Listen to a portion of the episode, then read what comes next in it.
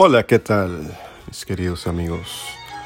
Un placer saludarte nuevamente y darte la bienvenida a nuestro canal de Biblia.studio, en donde el estudio de la Biblia es nuestra pasión. Déjame decirte que me encontraba muy ansioso esta vez de grabar este programa, pues hemos llegado finalmente al clímax de nuestra pequeña serie de cuatro episodios sobre la historia de la vida de Jacob. Si no has escuchado los últimos tres episodios, te invito a buscarlos en nuestro podcast accediendo a www.biblia.studio. Búscalos como episodios número 22 al 24. En nuestro episodio anterior hablamos de cómo Jacob confirmó su compromiso con Dios y así también de cómo trabajó noblemente y arduamente como pastor en la casa de su tío Labán. Y es que la historia de Jacob es verdaderamente interesante y muy ilustrativa, pues contiene muchas buenas lecciones. Me parece que se podría hacer una serie mucho más larga, pues hay demasiado material. Pero quisiéramos terminarla con este segmento acerca de la vida de Jacob con una pequeña meditación acerca de otro de sus momentos claves que definirían su vida. Pero antes de llegar a este evento, déjame te platico un poco del contexto previo. La estadía de Jacob con su tío Labán fue un poco agridulce. El plan original de Jacob había sido trabajar siete años por la hija menor de Labán, llamada Raquel a quien él verdaderamente amaba. Pero no resultó así, ya que al momento de la boda fue engañado por su suegro y obligado a casarse primero con la hija mayor, llamada Lea, por lo que trabajó otros siete años por Raquel. Adicionalmente, como vimos en nuestro episodio anterior, los hijos de Labán envidiaban a Jacob porque sentían que gracias a su padre se había enriquecido. Y debido a esto, Labán le cambió el sueldo varias veces. Lo primero a notar es lo irónico de la situación que vivió, vivió Jacob en estos 20 años, ya que el engañador o usurpador llegó a ser ahora el engañado y la víctima de múltiples abusos hasta en su propio trabajo. Se puede apreciar un cierto aspecto de justicia divina en estos acontecimientos providenciales. Querido amigo o amiga, en nuestras vidas también a veces Dios permite que padezcamos las mismas consecuencias de nuestras malas decisiones. Lo importante en estos momentos es tomar la misma actitud de Jacob, quien siguió fiel a las promesas de Dios a pesar de cualquier situación incómoda o difícil, no perdiendo de vista la bendición de Dios y claro, como siempre, lo más importante es aprenderles a aprender la lección. ¿No es así? Y parece que este había sido el caso ya para Jacob, pues en el capítulo 31 versos 13 y 13 nos dice lo siguiente. También Jehová dijo a Jacob, vuélvete a la tierra de tus padres y a tu parentela, y yo estaré contigo. Yo soy el Dios de Betel, donde tú ungiste la piedra y donde me hiciste un voto. Levántate ahora y sal de esta tierra, y vuélvete a la tierra de tu nacimiento. Por fin ha llegado el tiempo en que Jacob ha de enfrentar a su oscuro pasado. Sin duda ha llegado un momento definitivo en la vida de este gran patriarca. Ya no puede esperar ni volver atrás. Jacob, junto con toda su familia, huye de Labán y se prepara para enfrentar a su hermano Saúl, por lo cual le envió mensajeros. Y los mensajeros volvieron a Jacob diciendo, vinimos a tu hermano Esaú, y él también viene a recibirte, y cuatrocientos hombres con él. Entonces Jacob tuvo gran temor y se angustió, y distribuyó el pueblo que tenía consigo, y las ovejas y las vacas y los camellos, en dos campamentos. Dice Génesis 32, 6 al 7. Y dice la Biblia que después de pedir oraciones de liberación y de guardar a toda su familia en dos campamentos, quedó solo esa noche a orillas del río Jordán, preparándose para enfrentar a su peor enemigo. En este momento de angustia y oscuridad es cuando tendría que luchar, literalmente, por su alma. Versos 24 y 25. Así se quedó Jacob solo, y luchó con él un varón hasta que rayaba el alba. Y cuando el varón vio que no podía con él, tocó en el sitio del encaje de su muslo, y se descoyuntó el muslo de Jacob mientras con él luchaba. Querido amigo o amiga, la vida a veces puede darnos un golpe muy fuerte y hay noches de angustia en que pasamos con lágrimas rayando el sol. Pero es en ese momento cuando debemos recordar lo que es más importante. Verso 26. Y dijo el ángel déjame, porque raya el alba. Y Jacob le respondió, no te dejaré si no me bendices. Subraya este texto tan importante, porque en ese momento de prueba, en ese momento de desesperación y agonía, es cuando es más importante aferrarte con toda tu alma y todas tus fuerzas a la bendición de Dios y a su infinita gracia. Verso 27.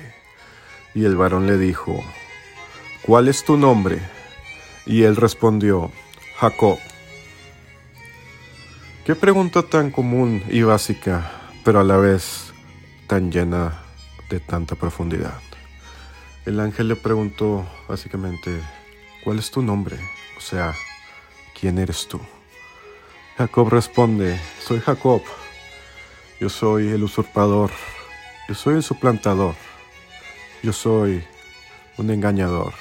Soy soy un pecador. Eso es lo que soy. Es lo que he sido. Es lo que fui. En el verso 28 dice, el varón le dijo, no se dirá más tu nombre Jacob, sino Israel, porque has luchado con Dios y con los hombres y has vencido. Venció al ángel y prevaleció, lloró y le rogó, en Betel le halló y allí habló con nosotros, dice Oseas 14:4. El arrepentimiento de Jacob por su pecado había sido genuino, lo cual indica un cambio verdadero en su carácter. Por eso su nombre debería ser cambiado a Israel y así conmemorar su victoria y que finalmente obtuvo la bendición de Dios. Pero lo más interesante de este personaje, este ángel glorioso, ¿quién era? Versos 29 y 30. Entonces Jacob le preguntó y dijo, Declárame ahora tu nombre. Y el varón respondió, ¿por qué me preguntas mi nombre? Y lo bendijo allí. Y llamó Jacob el nombre de aquel lugar Peniel, porque dijo, vi a Dios cara a cara, y fue librada mi alma.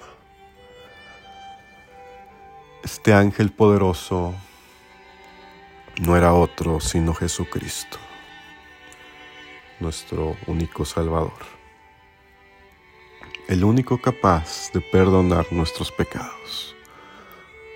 El arrepentimiento verdadero es necesario, sí lo es, pero sin la sangre bendita de Jesucristo no habría esperanza para ningún alma. Solo por medio de su sangre es que Dios puede cambiarnos de nombre, es decir, dejar de vernos como lo que realmente somos, los más viles pecadores. Nota lo que dice Romanos 3, del 21 al 26. Pero ahora, aparte de la ley, se ha manifestado la justicia de Dios, testificada por la ley y por los profetas. La justicia de Dios por medio de la fe en Jesucristo, para todos los que creen en Él. Porque no hay diferencia por cuanto todos pecaron y están destituidos de la gloria de Dios, siendo justificados gratuitamente por su gracia, mediante la redención es en Cristo Jesús, a quien Dios puso como propiciación por medio de la fe en su sangre, para manifestar su justicia a causa de haber pasado por alto en su paciencia los pecados pasados. Y volviendo a nuestra historia, en el verso 31 y 32 del capítulo 32 de Génesis, y cuando había pasado, Peniel, le salió el sol, y cojeaba de su cadera. Por esto no comen los hijos de Israel hasta hoy día del tendón que se contrajo, el cual está en el encaje del muslo, porque tocó a Jacob este sitio de su muslo en el tendón que se contrajo. Mi querido amigo o amiga, en el crisol de la prueba y del dolor, es el momento que más podemos acercarnos a Dios y verlo cara a cara. Puede que salgas cojo de ese encuentro, pero la bendición de Dios es lo que lo vale todo. Nunca dejes de buscar su bendición, porque cualquiera que tiene su bendición tiene la victoria asegurada en esta vida. Las cicatrices de la vida, mi hermano, son los trofeos de nuestra lucha con Dios. La batalla del alma es la batalla más importante que tenemos en esta vida. Y no temáis a los que matan al cuerpo, mas el alma no pueden matar. Temed más bien a aquel que puede destruir el alma y el cuerpo en el infierno dice Mateo 10, 28. Y la forma de ganar esta batalla es simplemente como lo hizo Jacob, aferrándonos a Cristo Jesús, es decir, estar siempre en Cristo. Ahora pues, ninguna condenación hay para los que están en Cristo Jesús los que no andan conforme a la carne, sino conforme al Espíritu. Porque la ley del Espíritu de vida en Cristo Jesús me ha librado de la ley del pecado y de la muerte. Dice Romanos 8, 1 y 2. Nunca dejes de aferrarte a la gracia salvadora de Cristo. Es la única forma de tener paz eterna. Como Jacob, nunca dejes de buscar la bendición de Dios en los huecos de sus manos.